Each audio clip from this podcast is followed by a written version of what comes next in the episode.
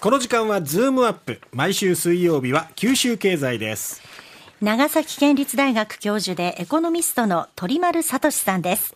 鳥丸さんおはようございます。おはようございます今日はもうリッツの話題一色ですけれども、うん、あとは、あの、日没の時間が最も遅い日ではない夏至だということですね。冒頭から聞いていただきありがとうございます。すいません。はい。えっ、と、もう、リッツの話題一色になりそうなので、えー今日は全く関係のない、ええ。あの、肥料と飼料について、あの、いい切り口ですねはい。あの、工作農家が使うのが肥料。はい畜産農家が使うのが飼料ということになっています。はいうんで、あの、昨年2月のウクライナ危機以降ですね、ええ塩化カリウムだとか尿素っていった素材価格が高騰して、はい、で、食料供給基地九州っていうのは、その、あの、うん肥料の生産コスト高騰に悩まされ続けてきたわけですね。うん。ところが、今年に入ってからは、原料価格が実はあのもう下落に転じ始めています。はい。落ち着きつつあって、えあの、JA 全農っていうところが、まはい。あ出荷するわけですけれども、ええ。えーこれの今月から10月までの、こう秋の肥料って書いて秋越えっていうんですが、はい。それが昨年11月から今年5月までの春の肥やし、春越え、はい。これに対して2桁のあの下落っていう風になっているんですね。んだから肥料価格っていうのは、あの、つい最近までに比べるとかなり安くはなるんですけど、歴史的な高水準に変化はないっていううん状況です。ただ、なんとかこう峠を越えつつあるのかなっていう感じは見えてきていると。あで、その一方ですね、これはい。畜産農家が購入する餌っていうのも、ーうん。これ輸入トウモロコシとか大豆っていった原料価格が、あの、下落にもう転じつつあるんですよね。えええーで、えー配合飼料、まあ、餌の工場の出荷価格っていうのを見てみると、はい。やっぱりまだ高くてですねうん、若干安くなったとはいえ、1年前よりまだ2割高くて、あ2年前に比べると4割も高い状況っていうのが続いています。うんあの、まあ、工場で使用する、あの、エネルギー価格とか人件費とか物流コストっていうのが上昇して、餌代に重くのしかかっていて、うん。まあ、鳥インフルエンザがようやく収束したのに、まあ、はい。残念だっていう形ですうね。ん。で、その餌なんですけれども、はい。二つに分類されます。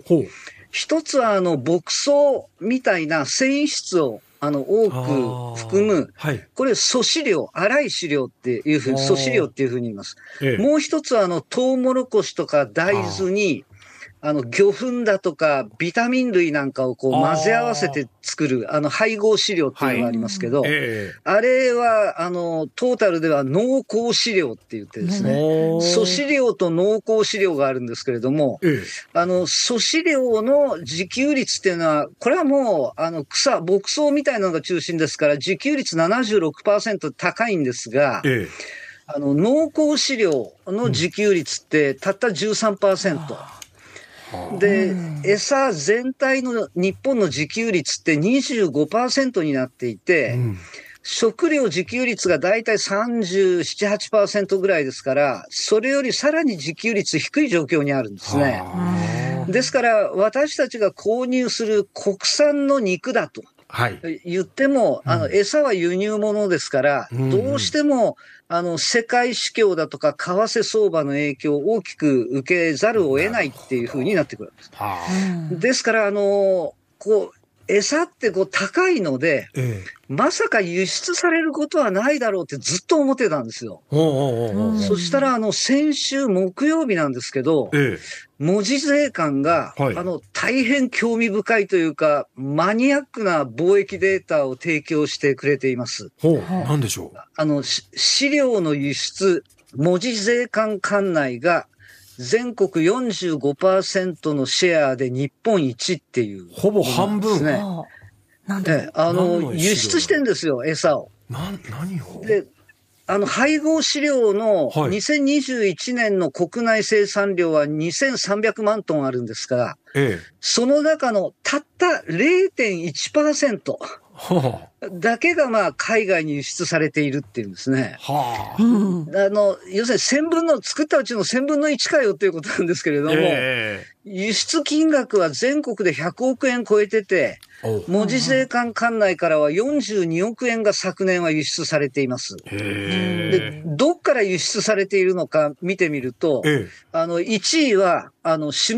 関港。ほあの、い1万トンの餌が37億円で輸出されています。で、下関港だけで全国の4割占めてて、ええ。あのまあ、下関っていうのはや山口県ですけれども、都合のいい時だけ九州に含めるのはいかがなもんかっていうご意見も 一部にあるんですが、まあ、あの下関はまあ北九州みたいなものでですね、ええ。あの、山口フィナンシャルグループの本社も山口市ではなくて下関市にあるので、まあ違和感はないんじゃないかと。で、ランキングでいくと、ええあの、6位に博多港が入っていますが、博多港のシェア3、4%ってちょっと低い状況ですね。うん。で、あの、単価的には相当高価な国産の餌に違いはないんでしょうけれども、ええ。あの、品質の高さが受けているっていうらしいです。はあ。どこに輸出されているのかっていうと、ええ全国の場合は、もう第1位が4割を占める中国。えー2位が台湾、3位アメリカって続くんですが、え九州の場合はですね、第1位はこれもう中国向けがダントツ1位で8割え。はい。で、第3位に韓国なんですよ。おで、この中国と韓国の間に入っている国を見てぶっ飛んだんですが、ええーノルウェー、え。なんで？ノルウェー。サーモン生産世界一で、日本のサーモン輸入第2位、あの、い1位はチリですけれども、ええ。2位の国なんですよね。はあ。でうん10年前の文字税関管内からノルウェーの輸出額っていうのを調べたら、たった360万円だったんですけど、えあの、昨年は5億円以上が輸出されていて、前年比では2.5倍に増えているっていうんですえ。ね。はあ。で、ノルウェーでのこのサーモン養殖事情っていうのをちょっと調べてみたら、ええ。あの、陸上で最初養殖されるんですけれども、ああの孵化して稚魚から幼魚、成魚ってこう大きくなっていくんですけど、あ。はい。この稚魚から幼魚になるプロセスで、うん。あの、九州産の餌が投入されているっていうですね。大きくなると、フィヨルドの海、海水の養殖場にこう移されて、はい1年2年かけて水揚げされるっていうことなんですよね。で、このノルウェー産のサーモンって言えば、うん8年前に三菱商事が、うんあの、ノルウェーで、あの、世界第3位のサーモン養殖企業、セルマックっていうところを M&A で買収してるんですよへね。え。そのことが多分、あの、影響してるんだろうと思います。うんあの、三菱商事の傘下にローソンがありますけれども、うん。ローソンで売られている、あの、焼き鮭ハラミっていうおにぎりがありますああ、あります。あれが、うんあの、そのセルマック製のサーモンなんですよね。ですからあの、九州で作られた餌が、ええ。のノルウェーに送られて、ええ。ノルウェーでサーモン育てるのに使われて、そのサーモンが日本にまた入ってきて、そしておにぎりの中にサーモン入ったりとか、スーパーでサーモン売られているっていう。もう鮭の訴状じゃないですか。そう、あの、そうなった時にですね、あのノルウェーから日本に運ぶのに、うんロシアの上空を飛ばなきゃいけないんですけど、飛行機で。これが今飛べないんですよ。ええだから、迂回しなきゃいけないっていうので、コストが相当かかってるんだろうなと、うんあの、いうことなんか考え始めたらですね、えうんなんか、やたら、あの、サーモンのおにぎりが食いたくなったなっていうような感じになるんですよ。でもやっぱり鮭、ただね、うん。うん。この超、なんていうか、ニッチなデータを取り上げてくれた文字税関ってやっぱりすごいなっていうのを思いましたですね。う んそこに目をつけた鳥丸さんもさすがですけどね。あで、すいません。ねえ面白いですね。でねもノルウェーは高い餌をわざわざ日本から輸入してるってことですよね。そう、クオリティがいいから。うんはあ。なんですよね。はあやっぱでもその面白いですよ。うん。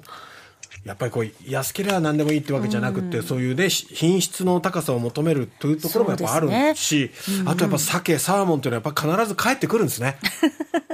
え、あの、やっぱり訴状するんです ね。あの、嬉しいことに。はいですね。いやー面白いデータありがとうございありがました。とうございました。ありがとうございました。長崎県立大学教授鳥丸聡さんでした